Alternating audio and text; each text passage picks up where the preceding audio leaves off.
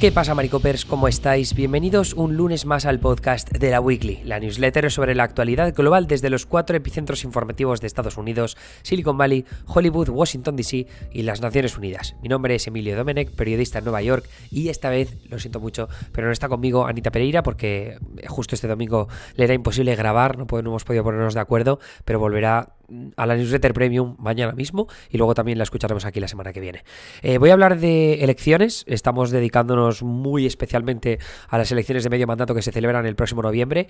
Y como funcionó muy bien la newsletter de la semana pasada hablando de una carrera en concreto como la de Carrie Lake en, Arizona, en la carrera a gobernador, en este caso gobernadora porque las dos son candidatas, pues queríamos hacer lo mismo pero con una carrera al Congreso, eh, la semana que viene exploraremos otra carrera a la gubernatura y luego acabaremos con alguna de las carreras al Senado, que hay unas cuantas que necesitan actualización, otras simplemente las dejaremos para la newsletter premium de los miércoles, que ya sabéis que por 5 euros al mes o 50 euros al año podéis haceros premium y recibís tres newsletters extra a la semana, martes, miércoles y jueves. Los miércoles dedicamos eh, nuestra atención a los ciclos electorales, hemos estado hablando bastante de las elecciones de Brasil, de hecho Anita tiene preparada alguna sorpresa para los premium y luego yo os voy a hablar de algunas carreras más en concreto, por ejemplo esta semana pasada hablé del debate loco que tuvo lugar entre los candidatos al Senado en Georgia, eh, Herschel Walker y el reverendo Rafael Warnock. Así que está muy interesante. Si queréis leer más, bueno, pues podéis hacer una prueba de 7 días con Premium y así veis un poco cuál es el trabajo que hacemos, si os gusta y si queréis quedaros más tiempo con nosotros. Anyway, vamos a pasar al tema de hoy porque en su propósito por recuperar el control de la Cámara de Representantes, los republicanos tienen como objetivo un escaño que en cualquier otro momento se habría descartado como territorio impracticable para el Partido Conservador, que es Rhode Island. Esto está un poco al norte de Nueva York, eh, es bastante precioso, la verdad. Eh, tiene una ciudad que se llama Newport, que está llena de mansiones de los grandes ricos de, primeros del 20, ¿no? Eh, los, los Vanderbilt, los Rockefeller y tal. Eh, las mansiones son un poco corteras, pero la verdad es que el estado está guay. Igual hago un viajecito antes de volverme a España eh, y, os lo podré enseñar un poco mejor a través de Instagram. Pero bueno, está un poco en el aire, ya os iré contando. En cualquier caso, el tema es que esta vez en Rhode Island los republicanos cuentan con un paladín con posibilidades de victoria, que es un moderado que podría resucitar el ala moderada del partido. Eh, los republicanos son desde hace un lustro el partido de Donald Trump, eso es indudable, pero estados del noreste del país como Rhode Island son bastiones demócratas en los que candidatos excesivamente trumpistas son kriptonita para muchos votantes. Republicanos como los gobernadores Phil Scott en Vermont y Charlie Baker en Massachusetts o la senadora Susan Collins eh, en Maine son el mejor ejemplo de ello. Candidatos a la derecha de ellos tienen pocas posibilidades de victoria en Nueva Inglaterra y eso lo demuestran encuestas recientes de candidatos republicanos al Senado en New Hampshire, por ejemplo, con Don Bolduc o la gobernatura en Massachusetts con Geoff Diel, que está quedándose muy por detrás de eh, ¿cómo se llama? Mora, Maura Maura. Uy, se me olvida el nombre de la candidata a la gubernatura de Massachusetts. Pero bueno, la, demócrata es súper favorita, ¿no? Eh, el segundo distrito congresual de Rhode Island es el que nos trae hoy aquí y es un escenario perfecto para que los republicanos recuperen terreno perdido con los demócratas. Por un lado, tanto Joe Biden como el gobernador demócrata del estado, que se llama Dan McKee, son tremendamente impopulares en un momento de inflación muy elevada. Por otro, el candidato republicano, que se llama Alan Fung, acordaos del nombre porque si esta carrera la ganan los republicanos va a dar mucho que hablar, pues él es el arquetipo de candidato moderado idóneo para conquistar un distrito ligeramente competitivo en año de elecciones de medio mandato, pero que en otro momento no lo sería, ¿no? Biden creo que lo ganó por 14 puntos, casi 13-14 puntos, o sea que eh, seamos conscientes que esto es eh, excepcional, ¿no? Es un año pues muy diferente, elecciones de medio mandato que suelen perjudicar al partido que está en el poder, momento de incertidumbre económica, se culpa al partido que está en el poder, no solo en el poder en la Casa Blanca, sino con la mayoría de la Cámara de Representantes y el Senado, todo influye, ¿no? Y luego finalmente el candidato demócrata no es titular del escaño, no es un incumbent, que diríamos aquí, y responde al perfil habitual de político de, político de familia pudiente con historial de administraciones demócratas anteriores. Victorias como la de Fung o Fang allanarían perdón, el camino a una mayoría republicana en la Cámara de Representantes, paso necesario para que el partido lleve a cabo algunos de sus principales objetivos. Por ejemplo, bloquear la agenda legislativa de Biden o, por ejemplo, iniciar investigaciones contra la administración de Biden en los dos últimos años del primer mandado para mover los lodos de cara a las elecciones presidenciales de 2024. Cabe que cabe recordar que los republicanos eh, necesitan solo seis escaños netos para conseguir el control de la Cámara de Representantes, aunque una mayoría pequeña, ¿no? si ganan por ejemplo 8 o 9, le daría mucho poder a congresistas supuestamente moderados como Fang, que podrían bloquear las iniciativas más partidistas de Kevin McCarthy, que es el líder de los republicanos en la Cámara Baja y una figura bastante trampista en los últimos años, ¿no? Entonces, eh, lo que queremos hacer en este podcast es explorar las candidaturas de la carrera de Rhode Island y luego analizar los factores que determinarán quién se llevará el escaño o qué implicaciones podría tener sobre el futuro del ala moderada del partido.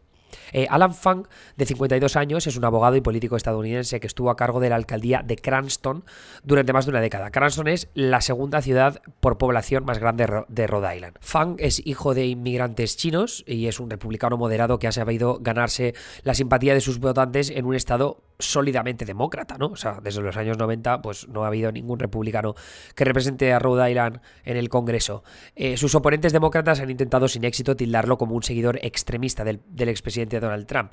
Y Fan cree de hecho que su rechazo a esa etiqueta es la razón por la que podría convertirse en el primer republicano electo en el Congreso por Rhode Island en décadas. En la medida en que Fang se ha ido consolidando como un tipo relativamente agradable, friki de Star Wars, por cierto, que hizo un buen trabajo en la alcaldía de Cranston, algunos demócratas han reconocido en un digno rival. Por ejemplo, Steny Hoyer, el líder de la mayoría demócrata en la Cámara de Representantes, dijo hace unos meses que el oponente de Magaziner, ¿no? que en este caso es el demócrata, era un oponente de calidad y decía que, aunque pensaba que Magaziner iba a vencerlo, eh, cabe pensar que Fang es el alcalde de una ciudad que es bastante popular y que no es en absoluto un extremista, por mucho que lo intenten pintar así, ¿no? Eh, Fang se encuentra entre un pequeño grupo de centristas que buscan revivir la representación congresual republicana en la región de Nueva Inglaterra, que es tradicionalmente azul y que incluye los estados que hemos comentado, ¿no? Massachusetts, Connecticut, New Hampshire, Vermont, Maine. Para ello, estos candidatos están rechazando en gran medida el conservadurismo social y están apostando por mensajes sobre las preocupaciones económicas de la población, especialmente lo que tiene que ver con la inflación. También se están alejando de la narrativa extremista de Trump, aunque en el caso de Fang, sin dejar de reconocer los aciertos económicos que tuvo su gestión. De ser elegido, Fang ha dicho que intentará detener el gasto descontrolado en Washington y promover la independencia energética del país, aumentando la producción nacional de gas y petróleo. Eso es precisamente lo que le hace a Fang eh, estar a favor, por ejemplo, de la ley bipartidista Chips and Science, de la que hemos hablado aquí largo y tendido, cuyo objetivo es aumentar la producción nacional de semiconductores para hacer a Estados Unidos más competitivo frente a China en el mercado tecnológico mundial. Y luego también Fang señala que considera de suma importancia que Estados Unidos rehabilite su infraestructura con miras a la fortaleza económica de largo plazo, que también tiene que ver con un paquete bipartidista que se aprobó en, en, estos dos primeros años de la administración de Biden. Eh, luego, el, el, rival demócrata Seth Magaziner es hijo de Ira Magaziner, que fue un destacado asesor del expresidente Bill Clinton, ¿no? Por esto que os decía de vínculos entre candidato demócrata político de toda la vida, ¿no? O sea, viene de familia con ese tipo de historial. Eh, es verdad que, se, que, que, Seth Magaziner no siguió inmediatamente los pasos de su padre.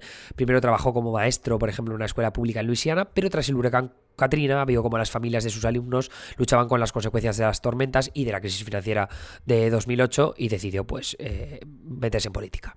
Eh, fue elegido tesorero general de Rhode Island en 2014 a los 30 años, es decir, más joven que yo, muy, muy bestia, y en el ejercicio de su cargo ha promovido iniciativas relacionadas con el desarrollo de infraestructura verde, así como demandas para empresas que dañan el medio ambiente. En, materia de derechos sociales, Magaziner pues, se apega a lo típico de la agenda demócrata que os hemos estado comentando bastante estas semanas, ¿no? Que es eh, estar en contra de las restricciones al acceso al aborto, apoyar medidas de seguridad para el control de armas, eh, normativas federales para proteger los procesos electorales, ¿no? Un poco la línea de ir en contra de los negacionistas de las elecciones, como Carrie Lake, de la que os hablamos la semana pasada. Y esto, claro, evidentemente encuentra sus diferencias con lo defendido por el candidato republicano Fang, pero uh, lo que intenta hacer aquí Magaziner, que es lo controvertido, ahora lo comentaremos un poco en profundidad, es tildar a Fan de no ser tan centrista como parece. Aquí lo importante en cualquier caso es que pues eh, Fan no sabemos si va a ser moderado de verdad y va a votar en contra de los republicanos en caso de que persigan pues investigaciones random contra por ejemplo el hijo de Joe Biden contra Hunter Biden. Eh, ese tipo de cosas pues igual no está no está a favor no no lo apoya pero eso como digo eh, queda pendiente. Entonces esa es la razón por la que igual en Rhode Island los votantes por, mucho, por muy bien que les caiga fan y que vean que puede ser un buen político decidan terminar votando por este eh, demócrata al uso, ¿no? Eh, de todas formas, la carrera de Rhode Island es la única en la que los republicanos tienen posibilidades reales de victoria en lo que ha sido un bastión demócrata desde principios de los 90. El Distrito 2, para que os hagáis una idea, se caracteriza por tener un alto porcentaje de población blanca de clase trabajadora y clase media con una importante tradición católica, que es contrario al resto del país, donde hay un mayor índice de protestantismo. En Nueva Inglaterra en general hay mucho catolicismo. ¿eh? Luego eh, también tiene este distrito zonas muy demócratas en los suburbs de la ciudad de Providence, que es la más grande del estado, y luego en las localidades costeras, donde por cierto hay pueblos muy bonitos, como os decía, como Newport. La población blanca de clase trabajadora, pese a tener tradición de voto demócrata prosindicalista, ¿no? ha ido virando hacia la derecha en los últimos años en parte es porque sus representantes políticos demócratas, y especialmente en un estado como Rhode Island, responden cada vez más al arquetipo de político de clase alta, con expediente académico inmaculado, carrera política temprana y familia con vínculos al partido, lo que hace una sensación de este de, nepotismo constante, ¿no? Tampoco ayuda que figuras como Barack Obama, Hillary Clinton o Joe Biden hayan liderado el partido en los últimos años, todos ricos de las élites que o bien tenían dinero de antes o bien lo han amasado con su, amasado con su carrera política, por pasar con Obama o con Biden, ¿no?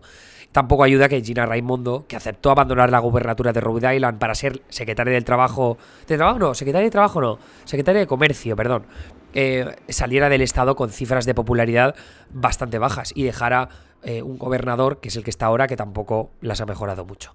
Por eso tiene sentido que los demócratas dependan ahora en gran parte de los votantes blancos de Providence y la costa del estado de Rhode Island para ganar esta carrera. Eh, hay unos casuplones en la costa de Rhode Island que flipas, y en este eh, distrito en específico también. O sea, de, un lado son votantes que si algún día los tuvo el Partido Republicano, es posible que ya los hayan perdido para siempre, al menos en lo que respecta a elecciones a cargos federales. Y del otro lado, esos votantes vienen de la herencia católica comentada y que en Nueva Inglaterra se traduce en un profundo sentimiento proabortista, la clase de referencia que ningún republicano quiere escuchar ahora mismo con motivo de la decisión del Supremo sobre Robbie Wade.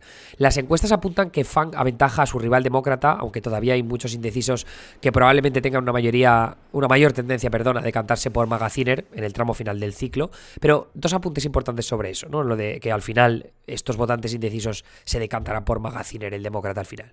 La campaña de Magaziner puede acabar metiendo la pata a juzgar por los ataques que él y sus aliados están lanzando contra ¿no? cuya popularidad y afabilidad le hacen ser un objetivo difícil a la hora de tildarlo de extremistas. A un friki de Star Wars que lo ves ahí haciendo el gamba y, Es que, vamos, tenéis que ver una foto. Si ves una foto un vídeo, vais a saber de lo que os hablo.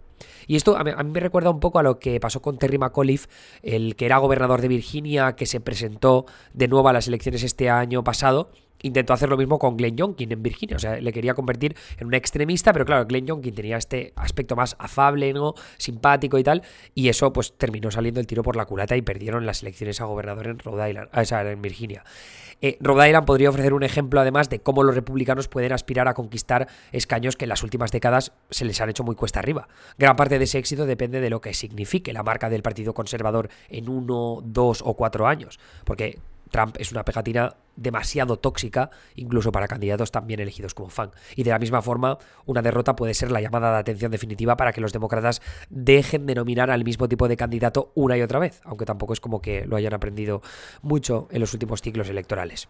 Así que bueno, ese es un poco el resumen de la historia. Ahora mismo, eh, tanto Cook Political como 538 dan una carrera súper apretada en el segundo distrito de, de Rhode Island. Además, es un distrito del que sabremos resultados relativamente rápido al principio de la noche. No recuerdo qué tan rápido cuenta Rhode Island, pero al ser un estado de la costa este, suelen cerrar urnas pues, a las 8 de la tarde o así, y a, eso de las 10 ya más o menos te vas haciendo una idea, ¿no? Entonces, si se cuenta rápido este distrito y vemos que lo terminan ganando los republicanos, puede que estemos al inicio, no de una ola, quizá, pero sí de una victoria eh, importante ¿no? de los republicanos, igual ganan 20 escaños en esa jornada electoral y les permite recuperar la Cámara de Representantes y quizá también el Senado.